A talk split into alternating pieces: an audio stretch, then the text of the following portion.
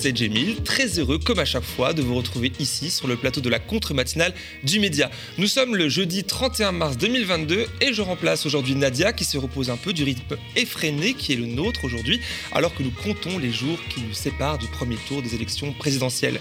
Vous êtes bien sûr d'être bien inscrit sur liste électorale, d'avoir vérifié votre commune, votre bureau, vous avez organisé votre procuration si par malheur vous n'êtes pas chez vous le 10 avril Bien. Il est 7h30 et la contre-matinale numéro 119, c'est parti.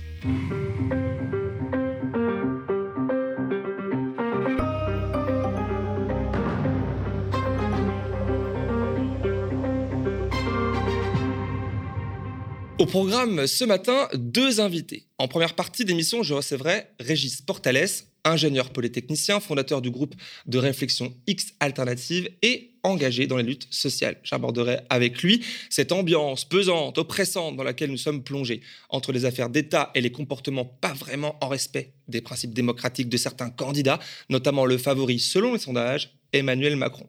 En seconde partie d'émission, c'est Vanessa Langard qui me rejoindra à cette table. Cette femme qui a un visage connu de tous, sa vie qui a basculé le 15 décembre 2018 lors de l'acte 5 des Gilets jaunes, comme tant de Françaises et de Français qui, à ce moment-là, elle manifestait elle aussi sa colère en marchant dans les rues de Paris avant d'être euh, blessée, éborgnée par un tir euh, policier. Après sa reconstruction, elle s'est activement investie dans l'association Les Mutilés, pour l'exemple, qui appelle à manifester ce dimanche à Paris. C'est l'objet de mon invitation. Mais avant de recevoir mes invités ce matin, place à la revue des Unes du jour, la titrologie. L'élection présidentielle qui vient, c'est le sujet incontournable dans les journaux. Le Pen, elle est là. Euh, titre le quotidien de centre-gauche Libération, qui met à la une une photo floue de la candidate du Rassemblement national, ex-Front national, qui semble avancer masquée. Libé écrit en menant une campagne sans bruit et sans fureur, aidée par les embardées haineuses de Zemmour, la candidate d'extrême droite apparaît aujourd'hui plus dangereuse que jamais. Macron, Le Pen, Pécresse, leur projet contre les services publics, c'est le titre du quotidien d'inspiration communiste L'Humanité qui constate que le candidat président, la droite et l'extrême droite restent muets justement sur la thématique des services publics, alors qu'ils ont dans leur tiroir des projets de privatisation, de suppression de postes, de baisse des dépenses publiques. L'UMA s'interroge aussi sur la guerre en Ukraine à l'heure des pourparlers qui se tiennent à Istanbul en Turquie. Ukraine, premier pas vers une négociation Pour l'interrogation, c'est la question que se pose le quotidien. Le Monde, quotidien en partie détenu par Xavier Niel, parle quant à lui de timides espoirs sur le, sur le front diplomatique. Pardon. La Russie s'enfonce dans l'isolement et les sanctions, c'est le grand titre du Figaro, qui indique que les effets des représailles internationales commencent à être ressentis par la population russe, même s'il ne parvient pas à faire bouger les lignes politiques effet délétère chez les, sanctionnés russes, effet délétère chez les sanctionneurs européens. L'Europe dans le piège de l'inflation, s'inquiète le quotidien économique Les Échos. Il est vrai que les chiffres sont affolants. En mars, les prix ont, ont grimpé de près de 10%, 9,8% en Espagne et de 7,3% en Allemagne. Et dans la presse indépendante, au moment où la question de l'évasion fiscale refait surface avec le McKinsey Gate et le Rothschild Gate, dont on parlera tout à l'heure, Mediapart publie un riche article sur Romain Godin, Romaric Godin. Pardon. Son titre l'État privilégie, la lutte contre la fraude sociale et la lutte contre la fraude fiscale. L'article se fonde notamment sur un tout nouveau rapport de l'ONG Attac, un rapport qui déplore une lutte en trompe-l'œil contre l'évasion fiscale. Je cite Mediapart, les contrôles sur place chargés de vérifier les, les comptabilités sont de plus en plus réalisés à distance. En parallèle, Bercy a beaucoup misé sur les logiciels d'intelligence artificielle pour détecter les fraudes. Pour l'instant, les résultats de ces méthodes sont décevants, dit-il, note le rapport d'attaque. Voilà, pour la titrologie d'aujourd'hui. On passe maintenant à la minute citoyenne. Le 17 mars dernier, Macron annonçait sa volonté de conditionner le revenu de solidarité active, le RSA, de 15 à 20 heures euh, d'activité euh, par semaine hebdomadaire, voilà, un je cite, meilleur équilibre des droits et des devoirs, répète à qui veut l'entendre les macronistes, ou plutôt une nouvelle mesure antisociale déguisée, noyée euh, dans le blabla habituel C'est la question. À ce sujet, Léon, abonné du Média TV, a bien une petite idée. Il nous a laissé un message vocal révolté par cette nouvelle offensive euh, ultralibérale. On le comprend d'ailleurs et on l'écoute. Esclavage moderne et en marche arrière, s'il vous plaît, marche arrière accélérer. Cette prodigieuse régression sociale, on la devra à Manuel Ier si par malheur, le damoiseau Macron repasse à l'Élysée. Travaux forcés ou presque pour les allocataires du RSA. En effet, le candidat Macron, en plus de taper allègrement dans les acquis sociaux, pour percevoir dorénavant le minimum de solidarité, va falloir travailler, taffer 15 à 20 heures par semaine, l'équivalent d'un mi-temps, quoi. Mais non, se défend le candidat d'En Marche. Ce n'est pas un SMIC au rabais. Ah bon, alors dites-nous ce que c'est, monsieur le Châtelain. Demain, les bénéficiaires du RSA seront appelés les serfs et l'employeur Monseigneur, Maître ou Dieu. RSA sous condition. Mais pour l'ISF, pas question de toucher aux poteaux, aux copains du boss. On touche pas aux oligarques français. Circuler, il n'y a rien à voir. 15 à 20 heures, déclare le candidat à la candidature pour toucher des clopinettes. Une mesure qui fera certainement plaisir et un clin d'œil au couple nouvellement paxé Zemmour-Marine et aussi un petit clin d'œil certainement aux évadés fiscaux qui se tapent, qui tapent des pauses du côté euh, des îles Caïmans ou des Caraïbes. Le frétillant candidat libéral le fait du pied à tout le monde en cette période. Il fait du pied à tous les panards qui traînent. Le racolage n'a pas de limite. Des voix des ralliements, des ceci, des cela, des promesses, de la flûte, du tango et du pipeau. Des courbettes jusqu'aux galipettes sur la pelouse de l'Elysée, souvenez-vous, avec ses potos, ses potes McFly et Carlito pour faire Jones, quoi. Et sur le fond de tout ça, scintille les blindés en or massif, le club des Rolex, des Rolexeurs, comme Mackenzie par exemple, où là, le coût des galipettes sont de l'ordre de grosso merdo 200 000 RSA. Vous laisse le temps de réfléchir et d'aller vous prendre un petit doliprane. Donc, on connaît la musique en cette période euh, électorale. Euh, c'est la partition du candidat, du candidat des riches. Par exemple, les Corses réclament l'autodétermination. Eh bien, accordé. Dégeler l'indice des fonctionnaires, accordé. Suspension du pass vaccinal, accordé. Vous ne voulez pas d'une quatrième dose? Non, la Pfizer exige la quatrième dose. Vous désirez le référendum d'initiative populaire? Non, c'est moi qui refuse. Bon, ça suffit, les Gaulois et les Gauloises. Il faut arrêter de quémander des droits. En fait, le monde de Macron, c'est quoi? C'est McFly, Mackenzie, McDo, Macron, quoi? Certains disent que dans le Macron, tout est bon. Tandis que d'autres, euh, dans le Macron, tout n'est que poison. Nous remercions Léon pour son message vocal.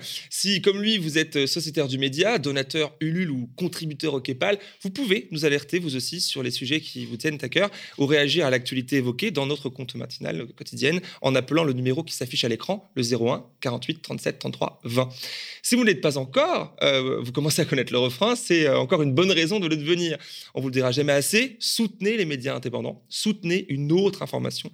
Devenez donc sociétaire, donateur mensuel ou abonné et pour cela, rendez-vous sur lemediatv.fr slash soutien. Il n'y a pas de petit don. Et d'ailleurs, nous sommes à bientôt à 70 000 euros sur notre cagnotte actuelle. C'est d'ailleurs la transition parfaite pour vous annoncer qu'aujourd'hui euh, est le dernier jour de cette fameuse campagne de dons de mars. C'est le moment de tout donner pour nous soutenir. On regarde le clip. Enquêter, c'est aussi prendre des risques.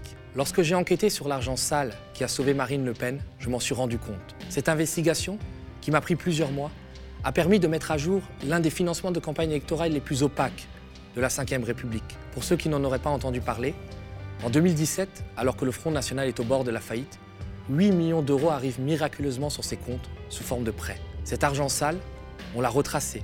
Il s'est baladé entre des oligarques kazakhs, des paradis fiscaux et un étrange businessman français, Laurent Fouché, qui a trempé dans de sales affaires en France-Afrique. Pour le moment, aucun grand média n'a repris nos révélations. Et Marine Le Pen est aujourd'hui encore en position de se qualifier au second tour de l'élection présidentielle. Mais si cette enquête capitale ne semble pas intéresser les médias mainstream, elle ne laisse toutefois pas indifférent. Vous voyez ces images inquiétantes? C'était le 4 février dernier. Une silhouette s'est introduite aux médias.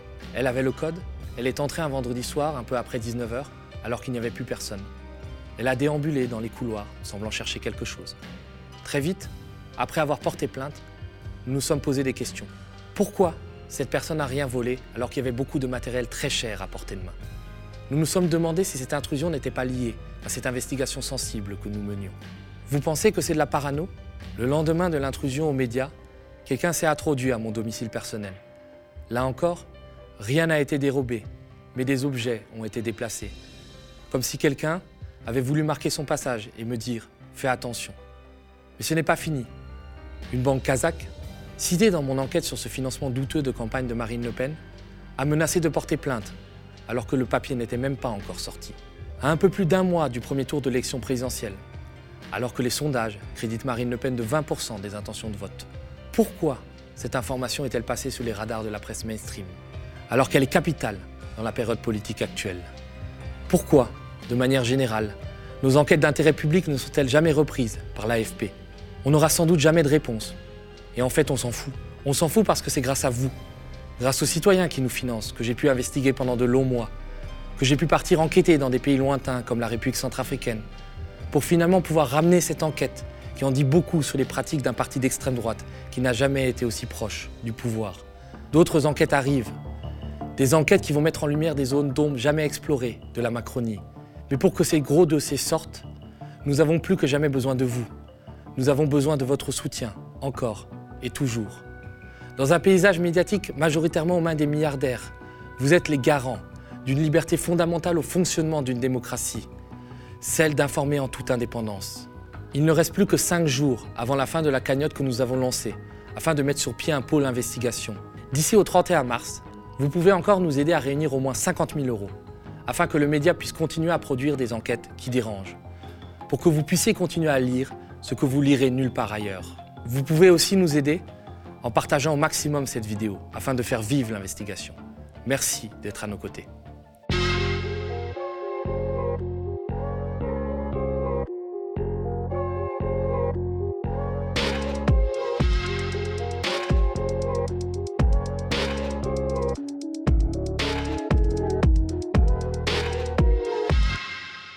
Et contrairement à la vidéo que vous venez d'entendre, il ne reste pas cinq jours, mais bien un, c'est le dernier jour euh, pour euh, vous mobiliser et euh, dépasser les 70 000 euros sur la cagnotte. Alors vous êtes toujours sur le média, nous sommes toujours en direct ensemble ce matin pour la contre-matinale politique quotidienne qui se poursuit avec mon invité, mon premier invité. J'accueille donc Régis Portales sur le plateau. Bonjour. Bonjour. Merci d'avoir accepté l'invitation ce matin. Avec plaisir. Toujours partagé. Alors, je rappelle que vous êtes ingénieur polytechnicien et fondateur du groupe de réflexion X Alternative. Vous êtes, euh, vous êtes fait connaître pour vous être engagé dans le mouvement des Gilets jaunes et vous avez désormais de nombreux engagements militants. Ce matin, nous avons voulu aborder avec vous la riche et angoissante actualité qui est la nôtre en France. Alors, commençons, si vous voulez bien, euh, par le fameux Rothschild Gate. Dans un contexte d'invisibilisation médiatique, le documentaire Choc de nos confrères d'investigation euh, sur les milliards cachés euh, d'Emmanuel Macron a suscité la réaction du député LFI François Ruffin, qui a posé une question écrite au ministère de l'économie. On regarde d'abord un extrait vidéo, on réagit juste après. J'ai regardé hier le off investigation de patrimoine de Macron, où sont passés les millions? Tu sais, c'est les millions qu'il a gagnés chez Rothschild, notamment avec le deal euh, Nestlé. Et euh, il y a un élément dedans qui m'a marqué. Il y a une affirmation du journaliste comme quoi la banque Rothschild aurait passé un accord avec le ministère de l'économie depuis les années 2000 pour que la, la, rémunération des banquiers de chez Rothschild ne soit pas seulement effectuée en France, mais puisse être effectuée ailleurs, et donc que ça puisse éventuellement passer par des trusts dans des paradis fiscaux type Jersey, Guernesey, Île-de-Man. Euh, indépendamment de Macron, tu vois, c'est tous les banquiers de chez. On peut se demander si c'est tous les banques, toutes les banques d'affaires du pays, tous les banquiers du pays. On voit même pas pourquoi, à la limite, tous les salariés du pays pourraient pas bénéficier du même privilège de pouvoir euh, défiscaliser leurs leur, euh, revenus, mais de la même manière pour les entrepreneurs ou pour les professions libérales. Donc, j'ai adressé ce matin une question écrite au ministère de l'économie pour savoir si cette affirmation du journaliste Jean-Baptiste Rivoire est bien exacte et qu'il y a bien un accord entre Bercy et la banque Rothschild euh, qui permet en fait une fraude fiscale euh, légale, pour ainsi dire. Quoi. Alors la question est toute simple. Hein. Est-ce que Ruffin a-t-il raison de poser une question euh, écrite, celle-ci, à Bercy sur ce sujet trouble? Bah, Évidemment. Euh, c'est, enfin, je ne vois pas pourquoi il ne le ferait pas. C'est, évidemment ce qu'il faut faire. Si, si l'affaire est et révéler, moi je, je, crois, enfin j'ai confiance dans, les, dans ces journalistes, hein, bah, ça révèle que voilà, les gens se, se rémunèrent euh, autrement que le reste de la population et permettent et fraudent le fisc légalement. Et c'est ce que effectivement révèle en partie ce documentaire. D'ailleurs, qu'est-ce que vous retenez vous de, de cette affaire-là Qu'est-ce que ça révèle pour vous en fait euh Pour moi, ça révèle deux choses. Euh, la première, c'est qu'il y a des gens euh, qui se rémunèrent en, en millions euh, et que ça ne choque pas plus que ça. hein. En même temps, ils conditionnent le versement du RSA. J'arrive pas à faire le calcul tellement les nombres sont grands, mais j'aimerais bien savoir combien d'années, euh, combien d'heures de travail devrait euh, faire Macron en travaux d'intérêt général pour avoir sa, prime de 750 000, 000 euros. Et puis la deuxième chose que ça révèle, c'est que, comme, d'habitude, ils assument. C'est normal pour eux, c'est leur monde. Enfin, ils assument mm, la déclaration euh, de, de, de, de- de ce qu'il possède, euh, il assume pas apparemment, euh, Emmanuel Macron, finalement, quand il, quand il déclare 500 000 euros alors qu'il aurait Ah, gagné oui, des oui, millions. Oui, mais maintenant, voilà. maintenant, il va dire que voilà. Alors soit, c'est- soit il va dire que c'est faux parce qu'il y, a- il y aura pas assez de preuves. euh, soit il va dire que c'est comme ça que ça marche. euh, il a touché de l'argent parce qu'il a beaucoup travaillé, parce qu'il était très fort, et puis euh, et puis que les règles ont été respectées, aucune loi n'a été violée. il a payé les impôts qu'il devait. C'est comme McKinsey. McKinsey a payé les impôts qu'il devait, c'est-à-dire zéro parce qu'ils ont tout évadé. Mais euh, le, le- ça révèle que le fonctionnement est celui-là, quoi. C'est-à-dire un fonctionnement à part, une, un fonctionnement de caste. hein. Oui, c'est vrai que le côté méritocratique de la chose, hein, ils aiment beaucoup le rappeler qu'effectivement, il, il mérite ses salaires, il mérite ses. Ses, euh, le problème, il est où en fait dans, dans, dans, dans, dans- dans la méritocratie finalement, dans ce, dans ce récit? Ah, oh là là, euh, c'est que les gens en sont persuadés. euh, en sont persuadés qu'il y a d'une part leur mérite, ils ont beaucoup travaillé, ils ont beaucoup étudié. euh, ensuite, il y a eu la concurrence pour arriver jusqu'à leur poste. euh, et puis, il y a la loi du marché qui fait qu'il faut bien les payer autant d'argent parce que sinon, on trouverait quelqu'un d'autre.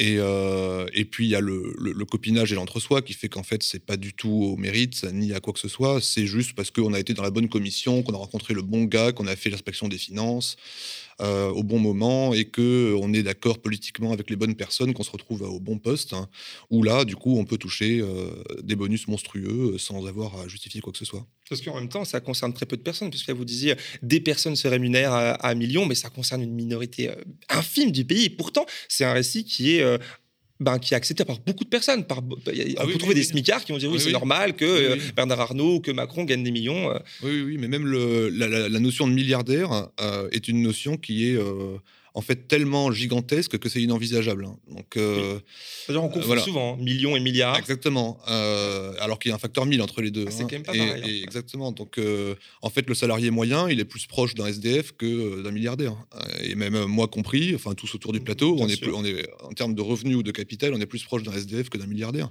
Et pourtant, le récit est fait pour nous associer à, à l'idée qu'on pourrait un jour peut-être devenir. D'ailleurs, il l'avait dit Macron à un moment qu'il fallait plus de jeunes qui veuillent devenir milliardaires. Oui, quand il était candidat, effectivement. Voilà. que, ouais. Alors lui, malheureusement, bah, il sera jamais milliardaire, hein, parce qu'il sera que millionnaire, mais c'est déjà pas mal. Mais euh, même lui se rend pas compte qu'en fait, il sera jamais euh, dans, dans l'oligarchie. C'est vrai, c'est vrai. Alors bon, rappelons aussi que du coup que, cette, euh, que ce travail de chez Off Investigation, euh, le média en a parlé en, premier, l'humanité en a parlé aussi, Marianne désormais, mais c'est euh, quand même le règne du circulé, il n'y a rien à voir quand même autour de- de- d'Emmanuel Macron, euh, ou sinon, sinon je ne sais pas quoi. Sur les réseaux sociaux, c'est le sujet pourtant, politique en tendance, mais les médias font comme si ça n'existait pas. Ou alors euh, France Inter euh, attaque euh, le sujet en évoquant une, je, je les cite, euh, auto-désignée enquête, voilà, pour les citer. Quelle est votre réaction en tant que citoyen, pour le coup? Euh, bah, c'est la réaction habituelle. Euh, moi, j'ai l'impression que j'ai même écrit un petit billet là-dessus que le, le, la démocratie, avec beaucoup, beaucoup, beaucoup de guillemets, euh, nous prépare le gentil petit second tour Macron-Le Pen depuis des années, enfin depuis presque le 2017. Et il faut que rien ne vienne entraver ce beau scénario, parce que même, il y a un article du Figaro là qui dit que Macron préfère Le Pen parce que ça lui permet d'être l'universaliste, le démocrate, la France ouverte, etc. Euh, et, euh, et donc, il faut que rien ne vienne euh, contrecarrer ce scénario, que Macron ait, des bonus et éventuellement frauder le fisc. Oh là là, c'est quand même dangereux, c'est Macron, on va pas prendre trop de risques. Il faut rappeler que tous les patrons des grands médias sont des copains de Macron. Donc on va quand même hein, prendre beaucoup, beaucoup de pincettes avant de commencer à en parler. Que Marine Le Pen ait des copains qui payent des, cautions de meurtriers ou de, gens accusés de torture, c'est quand même dangereux d'en parler parce que bon, euh, faudrait pas non plus que Marine Le Pen soit disqualifiée et qu'on ait autre chose qui se puisse se passer au second tour. Et, euh, en fait, ben, c'est le, simplement le, système euh, capitaliste bourgeois qui, via Macron ou via n'importe qui d'autre qui ferait l'affaire, bon, là, ça sera Macron à nouveau, veut être là et qu'il lui faut son antisystème fonctionnel, à savoir Le Pen, qui est eh ben, le, la, chose qu'on ne peut pas envisager, même si ça devient de plus en plus envisageable. Oui, parce que là, on a vu par exemple les derniers chiffres, une estimation où on voyait un, enfin, un second tour tous les deux et elle perdrait avec 47%. Oui, oui, oui, oui, bah oui. Donc, euh, voilà. Et, curieusement, curieusement, il n'y a pas d'appel au barrage hein, cette fois. Alors, du coup, pas de leur bord. Parce que c'est vrai que la gauche, par exemple, euh, de plus en plus appelle au barrage ah du premier tour en votant Jean-Luc Mélenchon. On en viendra peut-être plus tard. Euh, bon, et peut-être que je pourrais rappeler d'ailleurs qu'on a reçu sur ce plateau euh, Jean, baptiste Rivoire pour en parler, pour rappeler à nos auditeurs et auditrices de revoir éventuellement cet entretien. On a pu aborder ce sujet. évoquons désormais ensemble, si vous le voulez bien, un autre scandale. Il y en a tellement en ce moment. Le fameux McKinsey Gate. Après avoir fait le, dos rond pendant plusieurs jours, l'exécutif sort ben, du bois via la ministre Malik de Montchalin et le ministre Olivier Dussault. On regarde à Magnéto. Jamais les décisions ne sont prises par les consultants. Les décisions dans notre pays sont prises par des hommes et des femmes politiques légitimes, responsables devant le Parlement, responsables devant les Français. Et donc, est-ce que le gouvernement, dans cette période, a délégué la gestion de crise ou aurait délégué la définition de ces politiques publiques à des consultants? Là aussi, la réponse est non parce que c'est un fantasme, de le penser ou de le laisser penser.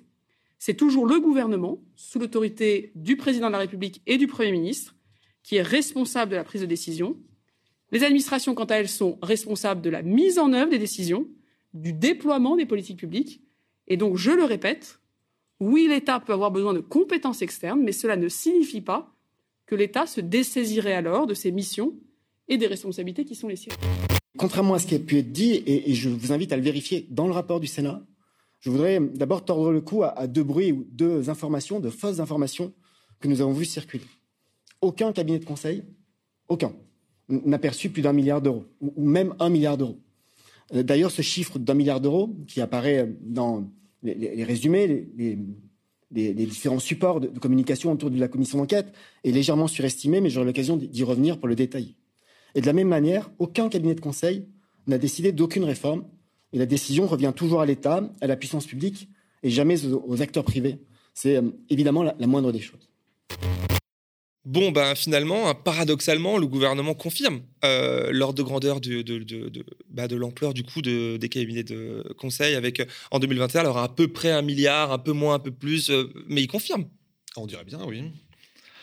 Et il confirme aussi euh, l'utilisation massive aussi, euh, j'ai l'impression. Euh, et, et, ce qui est formidable, c'est que il confirme aussi le fonctionnement, c'est-à-dire que c'est le, exactement le même fonctionnement qu'une direction de groupe privé, puisque c'est comme ça qu'est gouverné la France depuis, depuis 2017, hein, c'est un groupe du CAC 40, à savoir on veut mener des politiques, et c'est, elle le dit, Amélie de Banchalin, euh, on veut mener des politiques et le cabinet de conseil est là pour les mettre en musique. Et c'est toujours comme ça que fonctionne un cabinet de conseil. Il est là pour prendre euh, l'argent, d'une part, et puis, euh, et, puis mettre en musique la politique qui a été décidée par la direction générale. Euh, dans un groupe privé, c'est ça qui se passe. Vous avez envie de faire passer euh, un plan de transformation, c'est-à-dire euh, de couper des branches, etc. Mhm. vous appelez un cabinet de conseil qui va être, si vous êtes un grand groupe, un des Big Four. Et celui-ci bah, vous facture des sommes considérables pour endosser la responsabilité à votre place. Vrai, elle, elle, le dit, Amélie Montchavin, que c'est en même temps, bah, ok, on le fait, mais en même temps, ça ne veut pas dire que l'État se désengage, que nous, on fait même le boulot. C'est un, un et en même temps. Oui, toujours. Oui, c'est, de toute façon, ils assument et ils ont raison à la fin. Quoi qu'il arrive, ils assument et ils ont raison et tout fonctionne normalement. C'est dans la loi, c'est comme ça, il n'y a aucun problème. Même Macron l'a dit, hein, il a de toute façon ça. Comme pour Benalla, il a dit venez me chercher. Hein, tout, va bien, venez me chercher s'il y a un problème. Pour les cabinets de conseil, eh ben, tout va bien, et puis allez au pénal s'il y a un problème. La, question de la légitimité politique, de la, euh, de la responsabilité devant les citoyens dont elle parle, hein, ne se pose jamais pour eux. Ce sont des mots qui reviennent, dont on parle. Les violences policières, on s'étouffe quand, on en, quand on en parle, etc. etc. C'est vrai, c'est vrai. Mais du coup, qu'est-ce que ça peut bien vouloir dire, en fait, cette affaire-là? Qu'est-ce que, qu'est-ce que cette affaire, cette énième affaire, peut dire, selon vous, de notre gouvernement, de son fonctionnement, de notre État? Comme je l'ai dit, c'est un gouvernement de, conseil d'administration du CAC 40 où euh, on a des gens qui sont euh, des copains de longue date, qui sont passés par les mêmes écoles, qui ont fait les mêmes grands corps, inspection des finances, etc., qui se sont connus dans les mêmes commissions, qui ont, sont allés dîner aux mêmes endroits et qui se retrouvent euh, dans un conseil d'administration, parce que ce gouvernement, c'est pas autre chose, à être responsable de rien devant personne, puisque à la limite, dans un groupe du CAC 40, il y a au moins des actionnaires devant lesquels le conseil d'administration est responsable, qui se trouvent être souvent les, mêmes. Mhm. Euh, là, il n'y a même pas d'actionnaires, puisque les, citoyens n'ont jamais leur mot à dire et n'ont jamais quoi que ce soit à, faire. Le conseil d'administration est libéré et euh, fait intégralement ce qu'il veut. C'est vrai, c'est vrai. Mais là, du coup, est-ce que c'est propre à ce gouvernement-là? Ou alors c'est euh, le fonctionnement de l'État ou de la Ve République? Comment vous analysez ça, en fait? Est-ce qu'on peut bah changer quelque chose, en définitive? Ah, ah, Si on change de gouvernement. euh, C'est le, le, fonctionnement euh, terminal de la Ve République, hein, avec la réforme du quinquennat, qui a littéralement transformé l'Assemblée en chambre d'enregistrement, mais ça, on l'a dit tellement de fois, du gouvernement que voilà, c'est devenu presque officiel. Euh, est-ce qu'on peut changer quelque chose? Ben, euh, il y a deux options. Hein. C'est euh, soit on vote pour que ça change, et c'est une option qui a peu de chances de réussir, même s'il faut quand même la prendre. Soit il y a d'autres voies qui ont été essayées et qui, se, pour l'instant, se terminent pas très bien. Mais malheureusement, est-ce qu'on a le choix? C'est peut-être la somme de tout ça, manifestement. Exactement. il faut. Alors, de toute façon, si l'option par le vote se déroule, il faudra le reste. Hein. Hein, parce que si euh, un, gouvernement, on va dire, à la Mélenchon est élu, disons un président à la Mélenchon et une majorité, euh, on va dire progressiste, obtient une majorité et un gouvernement, il euh, bah, faudra le pousser parce que l'adversité sera monstrueuse. tous, tous, tous, ces gens-là, ils vont pas disparaître. Hein. Le, CAC 40 ne va pas disparaître. les cabinets de conseil vont pas disparaître. les milliardaires vont pas disparaître. Et faites leur confiance pour mettre tout le paquet pour empêcher que quoi que ce soit se passe contre leurs intérêts. Donc, si, même si une élection nous est favorable, hein, en général, il euh, faudra, faudra être derrière, ça ne suffira pas. Ça passera par des manifestations, euh, ah, l'engagement citoyen, ça c'est, je pense, certain. Au moindre début de, de, de signe de trahison ou d'affaiblissement, il euh, faudra, faudra être derrière, pousser, dire non. Et vous pensez que la, vous, vous êtes très engagé dans, dans les luttes militantes, vous pensez que la population française est prête à ça? Euh, j'en sais rien. Euh, c'est possible. Enfin, il y a qu'à voir les, gilets jaunes qui pouvaient. Enfin, pour moi, les gens qui disent qu'ils l'ont vu venir euh, mentent. Hein. c'est quelque chose qui s'est cristallisé d'un coup parce que le, pays y était prêt, en fait, même si on pouvait pas forcément le voir. Et des circonstances ont fait que c'est arrivé. Euh, Après, les Gilets jaunes, c'est une, une explosion de colère. Alors, c'est pas que de la colère, il y a des revendications, mais un peu, un peu une galaxie de revendications. Là, il faudrait, selon vous, que demain, si un gouvernement de gauche arrive au pouvoir, qu'il y ait une, structuration un peu de la population pour porter. Et là, c'est pas, pareil. Ah, c'est pas pareil. Euh, oui, c'est pas pareil. Mais euh, je pense que d'une part, l'espoir serait très grand quand même, parce que la, la, résignation face à, au gouvernement de l'argent est, est devenue malheureusement grande. Mhm. Euh, si jamais il y avait un signe d'espoir par une élection un peu porteuse, euh, les gens seraient, quand même se réveilleraient. Euh, s'il y avait des réformes qui leur donnent de, de quoi espérer, bah, ils en seraient heureux et je pense qu'ils ne lâcheraient pas l'espoir. C'est quelque chose qui est vraiment dur à, perdre. Quoi, de... Ça réactiverait quelque chose. ça réactiverait quelque chose. je pense que ça réactiverait quelque chose et que le, quand même on est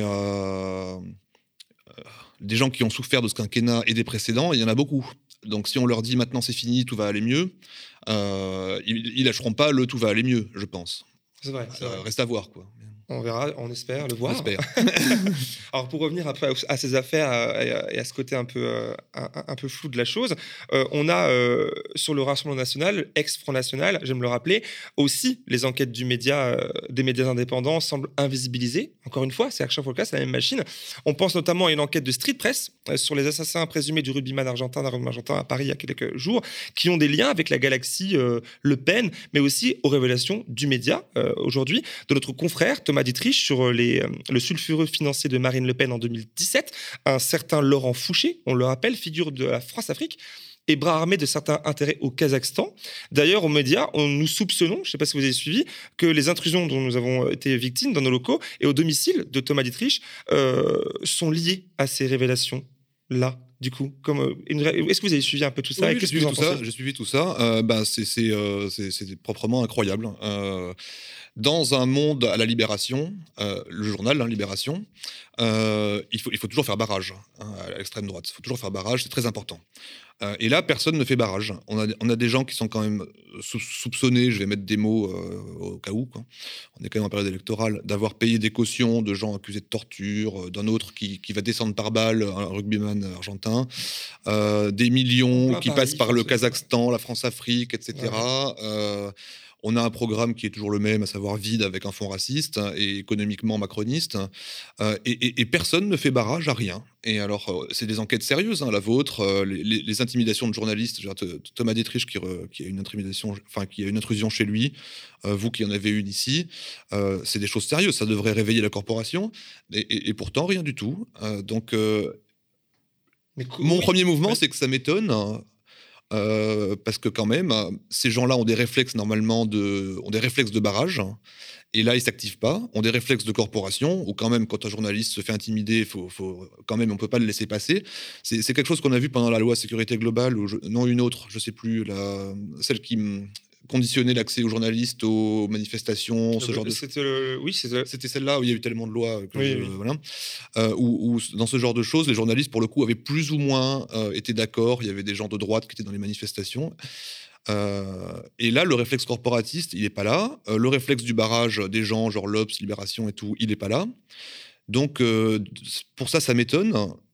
Et, ça vous étonne véritablement ou alors euh, vous, êtes vraiment étonné mon, mon, premier réflexe, c'est que ça m'étonne. Mon deuxième, c'est euh, de ne pas arriver à me dire, euh, enfin, de, vraiment, j'ai du mal à me le dire que c'est quelque part voulu ou, ou, alors il y a un autre mouvement interne chez eux qui fait qu'ils ne peuvent pas je sais pas pourquoi. Comment l'expliquer C'est un peu compliqué en fait. Et bah, exactement. Là, c'est euh, pour le coup, moi, c'est un, je, je comprends pas. Euh, je comprends pas. Ça, ça devrait, ça devrait réveiller toutes les rédactions, ce genre de choses. C'est-à-dire, c'est du pain béni, quoi. C'est le, le, tueur là, c'est pour euh, faire barrage. Il bah n'y a pas, il a pas meilleur moyen de faire barrage que ça, quoi. Dire, mais enfin, c'est qui ce gars qui a payé des cautions d'assassins là?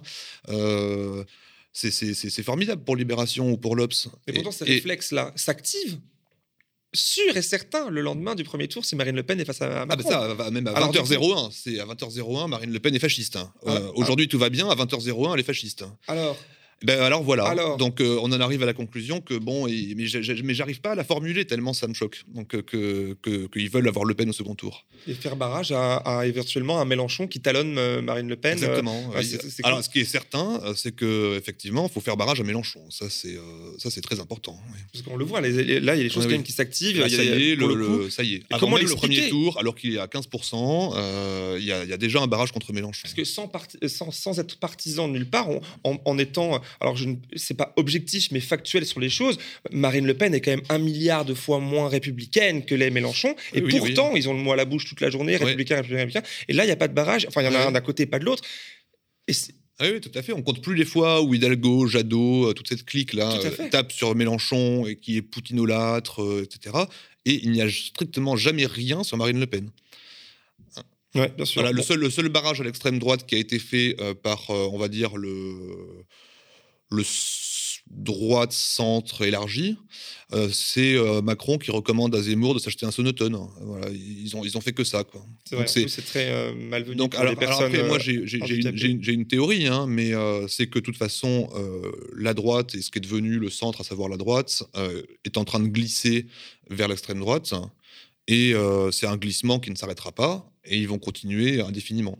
Bon, pour finir peut-être en, ce entretien, un petit, un petit mot d'espoir quand même, une petite touche positive, je pense qu'il y en a une. Euh, bah, il y en a, oui. Euh... faut faut, quand même. Il faut bien aller chercher, mais euh, il y, a, y, a, des possibilités que des choses se passent. Et puis, de toute façon, à la fin, c'est nous qu'on va gagner.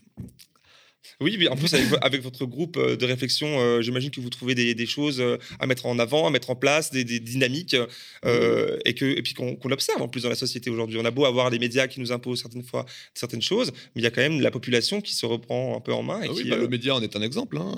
un exemple qui dure, donc c'est pas rien. Ce genre de choses, c'est pas rien. Street Press, c'est pas rien. Off Investigation, c'est pas rien. Que ce genre de choses se parlent entre elles, c'est encore moins rien. Qu'il n'y ait pas d'isolement, voilà, que vous d'autres journalistes et tout, c'est vraiment quelque chose. Et euh, c'est pareil pour euh, les, toutes les, je vois toutes les, les, petites structures militantes que j'ai pu monter ou contribuer euh, commencent à se parler aussi. Et donc ça fait quand même petit à petit un peu de monde. Il y a voilà les infiltrés, ex alternatives, plan de licenciement. il y a quand même pas mal de, de monde qui commence à se parler et au moins à travailler ensemble. Pas forcément en étant tout à fait d'accord, mais au moins à travailler ensemble. Au moins à parler. Et c'est comme ça que ça avance, hein, cette diplomatie-là. Eh bien, merci d'avoir accepté ce matin, d'avoir répondu à, à à mes questions. Euh, nous sommes toujours en, en, direct, et oui, il est 8h04 désormais, ce jeudi 31 mars 2022, et c'est l'heure du focus. Et pour ce focus, si j'accueille euh, sur ce plateau euh, Vanessa Langard, que j'accueille à l'instant, qui vient ici représenter l'association Les Mutilés pour l'exemple, qui appelle à manifester euh, à Paris ben, dimanche, ce dimanche. Pendant qu'elle s'installe, bah, du coup, installé, très rapide, un magnéto d'une minute pour resituer qui est Vanessa, une manifestante lambda qui, un jour, se retrouve gravement blessée par un tir de la police en plein visage. On regarde.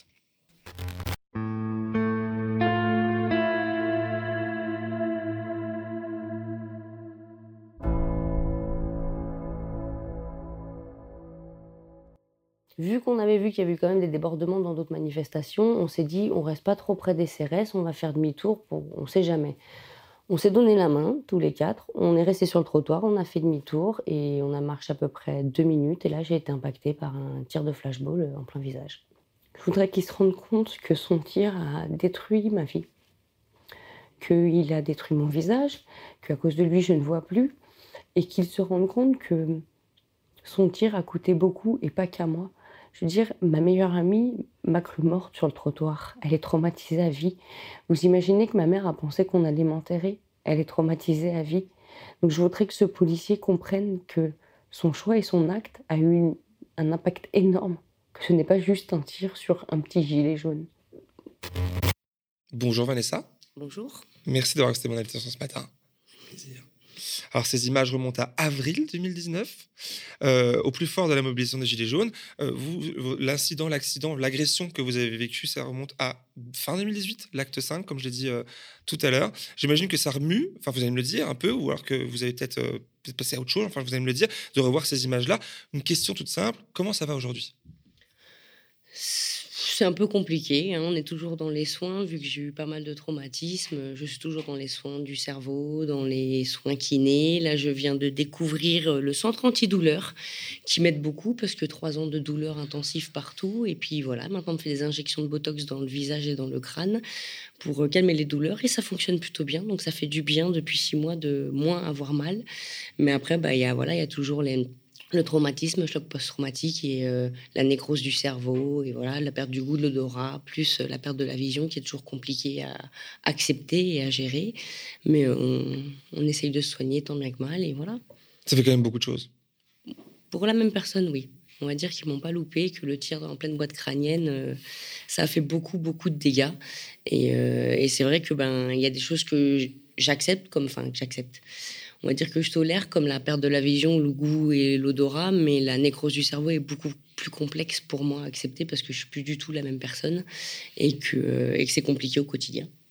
Ben justement, par de quotidien, euh, qu'est-ce, qu'est-ce que dans votre quotidien, alors on imagine, mais euh, de, de, de l'entendre de votre bouche, c'est plus clair. Racontez-nous un peu, qu'est-ce qui a changé dans votre quotidien, concrètement? Tout. Tout tout, toute ma vie. Moi, j'étais l'auxiliaire de vie de ma grand-mère, je peux plus travailler, je suis en invalidité stade 2 à cause bah, des problèmes au niveau du cerveau.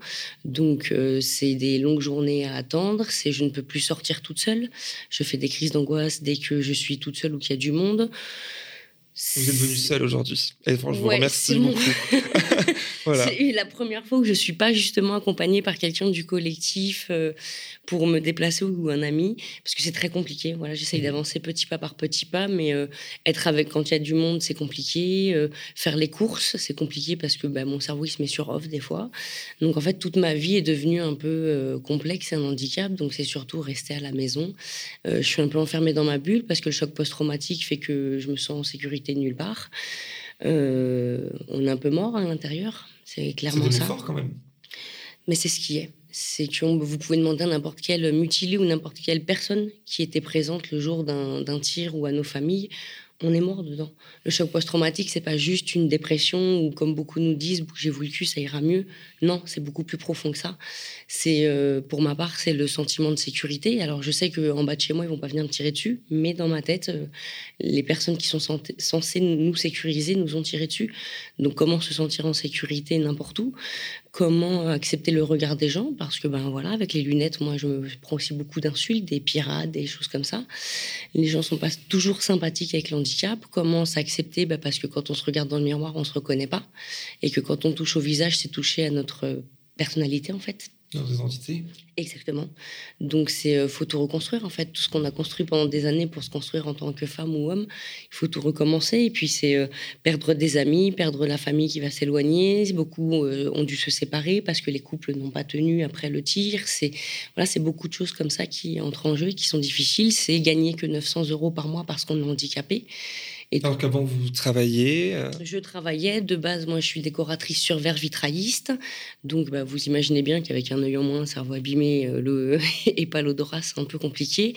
J'étais devenue l'auxiliaire de vie de ma grand-mère, mais c'est pareil parce que ben, je peux plus le faire. Donc, c'est même moi qui ai aussi besoin d'une auxiliaire de vie maintenant. Donc, voilà. Donc ça change tout. Ça change que la Vanessa qui faisait euh, mille choses à la fois avant, qui était, euh, comme disait ma grand-mère, par monts et par vent, ben, ne peut plus faire grand-chose. Donc les gens s'éloignent, soit parce qu'ils ne nous reconnaissent pas, soit parce qu'ils sont choqués, soit parce qu'ils s'en foutent et que ça les dépasse. et, puis vous avez aussi, euh, malgré toute cette difficulté à, reprendre la vie, etc., vous, mais vous avez dû quand même vous battre pour faire reconnaître vos droits devant la justice. rapidement, comment ça s'est passé? Parce que ça fait quand même trois ans. Vous avez, tout ça pour gagner 900 euros par mois. Est-ce que, comment ça s'est passé? Est-ce que le policier a été euh, mis en. en... Dites-moi. Alors, bah, les délais juridiques en France sont extrêmement longs. Donc, que ce soit un policier qui me tire dessus ou moi, ivre, qui renverse quelqu'un, c'est pareil. Hein, c'est des années et des années qu'il faut attendre. Donc, euh, pour mon cas, euh, l'affaire est toujours en cours. Donc, on a reçu, je peux pas du coup parler de tout, mais on a reçu le, bah, du coup, le dossier d'IGPN qui voilà, zéro. Hein. Mais dans mon cas, j'ai une juge qui a fait son travail et il n'y en a pas, enfin, je suis désolée de dire ça, mais il y a peu de juges qui de nos jours font le boulot et qui a trouvé deux tireurs. Donc l'enquête est encore en cours. Donc dans mon cas, c'est un gendarme et un policier qui ont tiré à 5 secondes d'écart. Donc euh, voilà, il y a encore les enquêtes euh, en cours pour ça. J'ai le nom d'un des, des individus. Et puis voilà, on a fait des expertises, on a voilà, le long combat est commencé. Et puis au bout de trois ans, il n'y a pas trop de nouvelles. On attend, on attend, on attend. À côté de ça, ben, on a le droit de faire le fonds de garantie, le FGTI ou le CIVI. C'est une indemnité qu'on peut avoir, une avance en fait sur les indemnités qu'on pourra avoir euh, à l'administratif. Mais moi, dans mon cas, ben, ils ont décidé un peu de de rien me donner. Voilà, il y a des blessés qui ont eu déjà leur fonds de garantie. Moi, j'ai déjà eu deux refus, euh, un passage au tribunal, puis euh, un expert. Euh, et là, on me redemande fin mai de repasser encore au tribunal pour le fonds de garantie auquel j'ai le droit, vu que je suis une victime. Il suffit d'avoir 30 jours d'ITT et d'être victime. J'ai 120 jours d'ITT et je suis victime. Mais à moi, visiblement, ils ont décidé de me mettre encore des bâtons dans les roues. Donc voilà, on se bat. Vous parlez euh, de, des autres mutilés. Vous avez le t-shirt qui va avec en plus. Euh, la, création de cette association, c'est à, partir de quel moment que ça s'est décidé? Dès le début. En fait, euh, dès qu'on a été blessé, par exemple moi, je rentre de l'hôpital et puis ben, on voit qu'il y a de, tous les week-ends des blessés. Donc on se contacte en fait sur Messenger, tout simplement, pour se soutenir, pour se parler. Et là, on a vite décidé, il me semble que c'était au mois de juin 2019, euh, de se regrouper, de se, rencontrer tous. Donc ça a été un moment euh, avec beaucoup, beaucoup d'émotions, beaucoup, voilà. Parce que j'imagine que enfin, parfois il y a des éléments, événements graves, genre un attentat, genre de choses, et des cellules de crise qui sont ouvertes par le gouvernement. Et là, bah non. Ah. Nous, on n'existe pas. Euh, si, si, Emmanuel Macron ou si l'État reconnaissait que qu'on existait, qu'il y avait des victimes, ça voudrait dire reconnaître qu'il y a des violences policières. Et ça. Euh, à cette époque-là, c'était pas le cas. Mais même maintenant, j'ai envie de dire, nous, et puis il, vaut mieux pour eux, enfin, je pense, ils, se disent, vaut mieux qu'on n'existe pas. Sinon, ce serait montrer les, les, fautes qui sont faites, les ordres qui sont donnés et tout ça. Donc, bah, c'est vrai que nous, on s'est un peu débrouillé tout seul parce que bah, il y avait rien pour nous on rentre dans aucune case.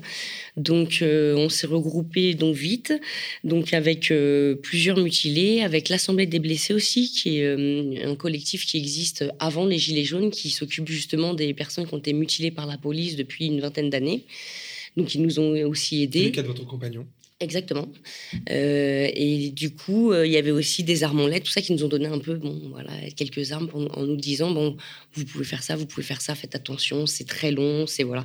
Donc c'est vrai qu'on les écoutait que d'une oreille, mais au final, bah, ça a été des grandes aides pour nous, pour faire euh, fonctionner le collectif, pour nous aider aussi à comprendre les différentes étapes qu'on allait avoir. Et, et, on a vite compris que de toute façon, il faudrait beaucoup de patience quand on voit que Casti, par exemple, a été éborgné en 2012 à un match de foot. exactement. il, il lui a fallu presque six ans pour gagner à l'administratif. Donc les gilets jaunes commençaient, euh, ils venaient juste de gagner l'administratif. Donc c'est extrêmement long, quoi. Et, euh, voilà. Et ils nous ont aussi dit qu'il va falloir être très patient. Et c'est dur, c'est dur parce que bah, émotionnellement, euh, déjà trois ans, c'est long, mais là on se dit qu'il y en a encore pour des années. Et encore, si on a un procès, si on a quelque chose, parce que pour l'instant, ce que ce que la justice montre, c'est que peu importe la blessure, classée sans suite, non lieu, voilà, c'est un peu le classique. on obtient rarement justice. Mais la création de l'association, j'imagine, porte permet de, de, de, cristalliser aussi peut-être euh, quelque chose de médiatique. Là, par exemple, euh, d'être invité sur un plateau, etc. Ça peut permettre aussi de faire avancer, de, donner un coup de pied dans la fourmilière euh, judiciaire. C'est ça. Alors déjà, l'association a été créée donc pour qu'on soit pas seul, pour qu'on soit le groupe principe, c'était ça, c'est qu'on ne se retrouve pas seul à la maison et qu'on euh, et qu'on puisse parler à d'autres mutilés si besoin, qu'on puisse s'entraider. Et, euh, et, aussi pour pas être invisibilisé parce que bah, les médias nous montrent comme des casseurs ou nous montrent pas du tout. Et, euh, et donc, du coup, c'était aussi de montrer qu'on est vous nous en avez foutu plein la gueule, mais on va continuer à montrer qu'on est là et ce que vous nous avez fait subir. Et donc, ça nous donne aussi une force, ça permet de travailler avec des médias, d'organiser des marches et de voilà, d'exister un petit peu. La transition parfaite le mot marche est prononcé. et il y en a une dimanche. C'est ça. Alors vous appelez à manifester ce dimanche à 14h place de la République. Mm. Pourquoi? Alors euh, nous, les mutilés pour l'exemple, on essaye d'organiser des marches pour euh, dénoncer les violences policières, pour essayer d'obtenir justice, pour essayer aussi de qu'on n'utilise plus ces armes euh, dites non létales, mais qui font beaucoup de dégâts et qui en fait peuvent être aussi létales. donc plus de LBD, plus de grenades, plus de matraquage intensif, qu'il y ait des formations pour les policiers, que la BAC ne se retrouve pas à faire du maintien de l'ordre alors qu'ils ne sont pas formés, qu'on re-retire la brave, ce serait bien. Enfin voilà, toutes ces choses-là qui sont importantes, qu'on montre aussi que euh, dans le pays des droits de l'homme, euh, ben, on a juste été dans la rue pour manifester pacifiquement. Ce qui est un droit. Ce qui est un droit. Que la manifestation soit déclarée ou non, on a le droit de dire stop, de dire non dans la rue. C'est un droit, c'est légal, et voici la réponse. Donc voici la réponse du quinquennat Macron, voici la réponse de l'État français. Et pour les pays des droits de l'homme, c'est quand même juste atroce de voir ça. Et pour nous, il était important aussi de le montrer, de le dire. Et là, d'autant plus que ben, les élections approchent que visiblement, selon les pourcentages, on voit que M. Macron euh, voilà, est bien haut, malheureusement. Voilà. Donc, euh, pour nous, il était, il était à nouveau temps de refaire une marche et avant les élections pour montrer le, le résultat de, des cinq années de M. Macron de rappeler finalement qu'Emmanuel Macron est aussi ce président des violences. Hein, on, rappelle hein, les violences sociales, hein, ça a marqué tout son quinquennat. Et euh, s'il repasse, grande chance, enfin nous l'annonce déjà, d'ailleurs on a, on a reçu dans nos boîtes aux lettres le petit fascicule qu'on va ouvrir juste après, euh, et des violences physiques aussi, euh, dont vous avez une des personnes, parce qu'on parle des des personnes qui ont eu des mains arrachées, des personnes qui ont été éborgnées. Mais alors, il y en a trop, une serait déjà de trop, mais il y a aussi les centaines d'autres personnes des milliers d'autres personnes qui ont été euh, blessées, seulement blessées, ou euh, et celle-ci aussi, on, pense à elle C'est le souci aussi, c'est que euh, quand on voit les chiffres, on compte 32 éborgnés, 6 mains arrachées, mais il n'y a pas que ça. Mhm. Et c'est aussi mon grand combat, c'est qu'il y a plein d'autres blessures. Moi, si je fais ça, vous voyez pas. C'est des blessures, ce qu'on appelle blessures invisibles, mais qui sont très visibles au quotidien. Donc il y a beaucoup de personnes qui ont eu des pieds, des jambes bousillés, des traumas crâniens, il y en a, mais des centaines et des centaines. Donc des cerveaux abîmés, des plaques en métal partout, euh, des mâchoires bousillées, des dents arrachées, il y en a eu aussi beaucoup. Donc il n'y a pas que malheureusement 32 éborgnés et, euh, et moments, il y a beaucoup, beaucoup de blessures, beaucoup de mutilations. Le choc post-traumatique aussi, aussi, est une énorme blessure qui ne touche pas que les personnes qui ont été mutilées, mais aussi ceux qui étaient présents la manifestation, nos amis, nos familles, et c'est euh, et c'est aussi une grande souffrance. Et, euh, et, donc il faut pas, je pense qu'il faut pas minimiser. Moi, j'ai des gens des fois qui nous contactent, mais qui me disent oui, mais par exemple j'ai eu une nécrose au mollet, mais c'est rien à côté de vous qui avez un œil en moins. Non, ce n'est pas rien. Enfin, nous dans le collectif du mutilé, il n'y a pas d'ordre de, de blessure plus grave ou moins grave à partir du moment où on a été blessé dans notre corps, dans notre chair. Voilà ça révèle peut-être quelque chose, ça, parce que euh, j'ai personnellement aussi traversé ce genre d'épreuve. Et effectivement, on se dit ça. On se dit euh, ah super, j'ai pas, j'ai mon œil encore. Cette réflexion, on l'a faite en plein milieu des, de ces violences policières, etc. On, se contentait de n'avoir que ci, que ça. C'est donc pas rien. Et ça révèle quelque chose. selon vous, je pense, de cet état euh, Bah, de fait Bah, le problème, c'est que en voilà, on en est à minimiser un traumatisme crânien Voilà. ou des mâchoires abîmées ou des pieds bousillés à côté, quand on compare à côté de, de personnes qui ont été éborgnées ou qui ont eu des gros traumas. Mais non, en fait, ce sont des blessures qu'on n'a pas à, avoir. Ce sont des blessures qui nous touchent euh, non seulement physiquement, mais moralement. Et euh, il faut pas minimiser, en fait. Et ça montre bien que énormément, des centaines et des centaines, je dirais même des milliers de personnes, ont été touchées par ces actes de violence policière, en fait, que ce soit psychologiquement, physiquement, et que et surtout ne pas ne pas se dire que euh, on est moins blessé qu'un autre. C'est important. Enfin, moi, je pense que c'est important parce que une blessure reste une blessure, une mutilation reste une mutilation, et, et nous, dans le collectif, on ne compare jamais. Moi, je, je disais souvent, par exemple, à Antoine, mais tu te rends compte, t'as une main en moins. Il me dit, et toi, t'as un bout de cerveau en moins. Enfin, donc, on- en fait, Il y a beaucoup d'humour quand même, de- je vois. On essaye. hein, parce que quand même, il faut euh, faire face. on essaye de dédramatiser. Alors, on a de l'humour entre nous. Mhm. J'avoue que l'humour, des fois, quand ça vient des autres. Oui, c'est pas la même chose, effectivement. Mais c'est vrai que bah, je dis souvent que je suis bon pied, bon oeil, euh, voilà, acheter à l'œil, euh, voilà. On essaye un petit peu, mais ça, c'est aussi les neuropsys qui m'ont dit qu'il fallait dédramatiser un peu, et c'est mon côté euh, pour euh, dédramatiser un peu tout ça. Et là, du coup, bon, on, on parle de milliers de personnes. À ce moment-là, est-ce qu'on peut encore parler de bavure? D'erreur? Nous, on parle pas de bavure, on parle de violence policière, parce que bavure, ça veut. C'est pas des erreurs. Je. Il peut y en avoir ou, enfin, ou Alors, vous dites je non, pense est qu'il- pas. Non, je pense qu'il peut y avoir des erreurs, mais moi, à partir du moment où quelqu'un me vise et tire, il me vise. Donc, il sait ce qu'il fait. Les policiers, les gendarmes ou les CRS qui ont visé quelqu'un, par exemple avec un LBD 40, ils ont quand même un viseur. Donc, ils savent où ils tirent, ils savent où ils visent. C'est eux qui appuient sur la détente. Certes, ils ont des ordres au-dessus, mais c'est quand même eux euh, qui appuient. Donc, euh, donc ce sont pas des erreurs en fait. Quand on les voit bras tendus plutôt que le bras euh, vers le sol, quand on les voit jeter des grenades alors qu'on voit rien du tout. Enfin, je pense que c'est un peu volontaire quand même quoi. C'est allons-y. Puis de toute façon on est couvert donc allons-y. hein. Au pire on aura 1000 euros d'amende, c'est pas grave quoi. Vous parlez d'ailleurs de, de grenade, la fameuse grenade qui arrache, arracheuse de main, entre guillemets, a été bah, supprimée et remplacée par une grenade euh, assourdissante. Il y a Politis qui en parlait hier ou avant-hier, je ne sais pas si on voit ça à l'écran, mais euh, ça vous rassure? Non. non, en plus ils ont tendance à arrêter quelque chose pour mettre pire. Ils ont arrêté le flashball pour mettre le LBD 40. Donc vo- Là, pour- elle, elle est déjà jugée dangereuse hein, pour, Pour les de... grenades, c'est pareil, ils en arrêtent une pour en mettre une autre. Pour, enfin, ça reste des grenades, ça reste des explosifs, ça reste. Pour moi, non, on n'a pas besoin de ça. Enfin, il y a plein de pays en Europe euh, où il y a des manifestations assez hard et où on n'utilise pas ce genre de. Oui, la France, je crois que c'est un des, des rares pays, On est le, des seul euh, voilà, en Europe à euh, utiliser ces On armes-là. prend le- les- comment l'Allemagne où ils ont des manifestations assez hard, bah, ils mettent des canons à eau. Donc il n'y a pas de mutilés, il n'y a pas de blessés, il n'y a pas de. Donc il y a d'autres techniques en fait pour faire du maintien de l'ordre. Euh, je pense qu'il faut aussi mettre les bonnes personnes au maintien de l'ordre. Quand on voit là-bas qu'il y a la brave, euh, qui ne sont pas forcément formés, euh, c'est important aussi. C'est ce qui donne euh, toutes ces violences policières du coup.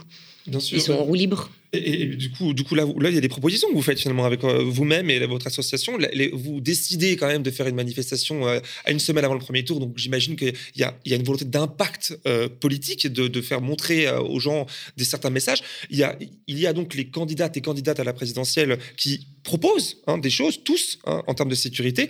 On a, euh, on a de l'extrême gauche à l'extrême droite. On a Poutou, par exemple, qui, dit, lui, que la police tue. Et ça a fait un énorme scandale. Euh, on a aussi Mélenchon qui souhaite désarmer la police euh, dans les manifestations, ne, plus, ne, pour ne plus permettre ces blessures-là. On a aussi, alors, première question avant de passer à, à celle-ci, est-ce que à gauche, je ne vais pas citer tout le monde, mais toute la gauche, il y a, selon vous, des bonnes propositions que vous souhaitez porter? Qui répondent à vos. euh, Alors nous, on est, pour le collectif des mutilés, on est plutôt apolitique parce qu'en fait, on se reconnaît pas vraiment dans la politique. partisans À plutôt. partisans, oui, plutôt. Euh, parce qu'on se reconnaît pas forcément dedans, mais il est vrai que Sans quand. euh, parti, je veux dire. En général, est-ce qu'il y a ça, des choses Mais qui- quand euh, moi j'entends Philippe Poutou dire la police tue, oui, c'est un fait. Et enfin, quelqu'un le dit. C'est un peu, enfin, ça fait des années qu'on devrait le dire, mais je pense à la famille de Babacar, la famille Dieng, à la famille Chouvia, à toutes ces familles-là. Oui, la police tue, euh, la police mutile aussi, et il est temps de le dire. Donc c'est vrai que Monsieur Mélenchon euh, a souvent parlé des mutilés, où on a vu à l'Assemblée nationale où ils ont fait des listes, des choses comme ça. Donc c'est très bien là de proposer des choses, mais ils sont où depuis trois ans ces gens-là? Est-ce qu'ils nous ont aidés? Est-ce qu'ils nous ont contactés? Est-ce qu'ils nous ont montré Est-ce qu'ils nous ont... Non. Donc là, oui, c'est bien, c'est beau, ils arrivent avec des projets, des choses comme ça, mais ils sont où depuis ces cinq dernières années? Depuis les premiers tirs de LBD, où sont ces personnes? Ils nous ont jamais contactés, on n'a jamais eu, voilà. Donc euh, c'est bien ce qu'ils proposent, mais j'ai l'impression qu'ils utilisent aussi un peu ça pour euh, pour obtenir des voix et est-ce que ce sera vraiment fait ou voilà. Après, ils disent des vérités, ça c'est sûr. Ils ont je suis d'accord. ces voilà. personnes que vous avez citées. euh, je suis d'accord avec eux. manifs, Bien sûr, bien sûr, je suis d'accord avec eux, ça c'est sûr. Voilà. S'il y a un côté où je suis d'accord, c'est que la police tue, que ça euh, mutile, faites. qu'il faut une amnistie pour les gilets jaunes, qu'il faut de la justice et une vérité aussi pour les mutilés, c'est sûr. Mais après, est-ce qu'ils vont vraiment le faire? Ah bah ça. Voilà. ça, Après, est-ce que c'est pas juste de la pub pour voilà et, euh, et ce qui est dommage, c'est qu'ils auraient pu faire beaucoup plus de choses euh, pendant ces trois dernières Bah, années que n'ont pas fait. sont candidates pour le pouvoir, elles ne sont pas encore au pouvoir. C'est aussi peut-être ça. ouais. mais ce ne serait-ce que nous mettre en avant, ne pas nous cacher, plutôt que se mettre en avant. Enfin voilà, il y, a eu- il y aurait eu plein de possibilités pour faire les choses autrement, mais après, forcément, mon cœur va forcément vers la gauche et vers ces, ces personnes qui, qui portent plutôt, vous, euh, ouais. voilà, ce que nous on pense aussi, mais euh, Vous verrez peut-être d'ailleurs dimanche si euh, ces personnalités seront auprès de vous pour voilà, cette manifestation. Ce serait verra. un marqueur. Ce on sera, verra. voilà, ce sera la grande surprise de voir qui vient, qui nous soutient. C'est ça aussi, c'est un marqueur important de voir. hein. Les manifs, c'est pas juste un, un moment clé dans, dans une. C'est aussi un moment politique où des choses. Se- ça. Et là, et là, vu qu'on veut vraiment obtenir, parce que notre grand combat aussi cette année, avant on était plus sur l'arrêt des LBD, des grenades, donc on y est toujours. Bien sûr. Mais on veut surtout aussi une justice et une vérité importante. On veut obtenir les vidéos, on veut. Voilà, parce que maintenant qu'on Une est vraiment. révolution finalement que vous désirez sur ce On veut point-là. la justice. Ben on veut oui, que quand un grand-chose, en fait. policier tire dans le visage de quelqu'un, la loi dit qu'il doit avoir telle peine, et ben il doit avoir telle peine et pas 1000 euros d'amende. On veut de la vraie justice. Si moi je fais une pichenette à un policier, je suis en garde à vue le lendemain. Donc ben si la loi est respectée pour moi, ben, dans, dans les deux sens. C'est la bonne transition pour aller voir du côté du favori. Euh, je pas si sais pas si vous avez reçu ce petit fascicule. Si, on mais j'ai dû vite le jeter à la poubelle. Je l'ai pas ouvert. Euh, Moi, je l'ai- étudié, voilà. Euh, et on voit que euh, Emmanuel Macron fait des propositions, du coup, euh, je le montre à l'écran, euh, pour autour de la police. J'ai souligné quelques passages. La sécurité au quotidien, qu'il promet, avec des sanctions efficaces et rapides. Alors des sanctions, on a beaucoup de, enfin à chaque fois en général, ce qu'on voit, ce que moi j'ai pu relever, c'est ben, police partout. Police partout, euh, euh, jusqu'à pour les mineurs délinquants, euh, la possibilité d'un encadrement par des militaires. On propose aussi, enfin, il propose une privation des droits civiques pour, les, pour ceux qui s'en prennent aux dépositaires de l'autorité publique, la fameuse pitchnet à l'instant. Point. Alors bon, ça pose beaucoup de questions. On a aussi une proposition qui est de constituer une force d'action républicaine. Alors encore une fois, le mot républicain, bon, qu'est-ce que ça veut dire pour rétablir en urgence l'ordre dans les quartiers en crise? Tout ça, ça vous, réagissez comment à ce que je vous dis là? Police partout, justice nulle part. ça donne un peu l'impression de ça. C'est qu'on a un peu l'impression qu'on va devenir comme aux États-Unis. Bientôt, il y aura des shérifs, il y aura les policiers, il y aura ceci. Euh, Il n'y quand- a aucun moment un point sur euh, on va réformer quelque chose, qu'il y a un problème dans la Ah police, bah il n'y en a non, pas bah du non, tout là. réformer, non, faire euh, plus que pour que les policiers euh, soient plus, euh, plus en roue libre, ça, il n'y a pas de souci. Mais quand j'entends encore parler des quartiers sécurisés, enfin, vous avez déjà fait la BAC qui démolit tout, qui, nous, moi qui viens du 94, les violences policières, on en est habitué. C'est quand même grave d'être habitué aux violences policières. C'est pas normal, on ne devrait pas être habitué. Et pourquoi? Parce que bah voilà, on a créé la BAC, parce que euh, dans les quartiers, dans les banlieues, soi-disant sensibles, il faut, euh, il faut y aller. Il faut, c'est pas comme ça qu'on y va. C'est, euh, c'est voilà, ils veulent de la police partout pour qu'on soit surveillé partout. Et, euh, et je trouve pas ça normal. On va vraiment arriver comme aux États-Unis en vrai. Quand, quand j'entends que les mineurs encadrés par les militaires, c'est exactement ça. C'est un peu les, les trucs aux États-Unis où on vous hurle dessus, où on vous. Je trouve pas que ce soit forcément des solutions. Et puis c'est encore mettre la police partout et se donner tous les droits.